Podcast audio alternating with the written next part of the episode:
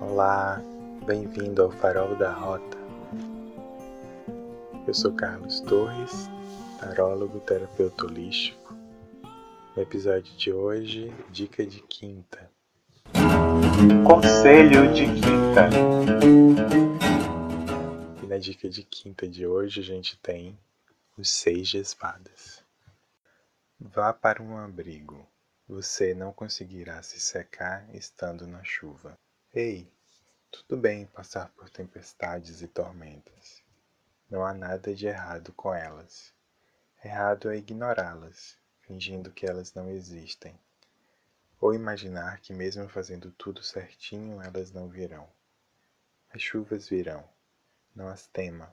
Há os períodos das secas e o das chuvas e há várias formas de se viver uma tempestade.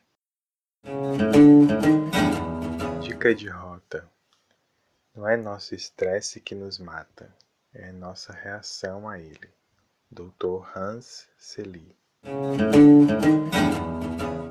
Parafraseando o doutor, o problema não está na tempestade em si, mas em como se reage a ela.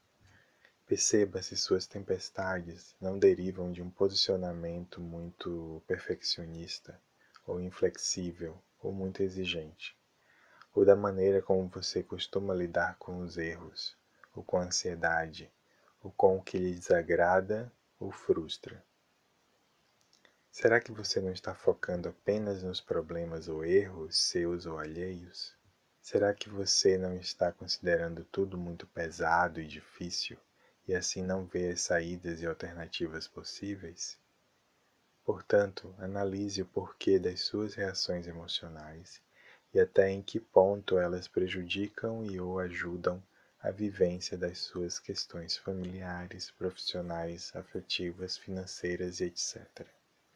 Toda essa análise pode trazer mais autoconhecimento, que ocasionará mecanismos próprios para uma vivência mais consciente de si e da vida.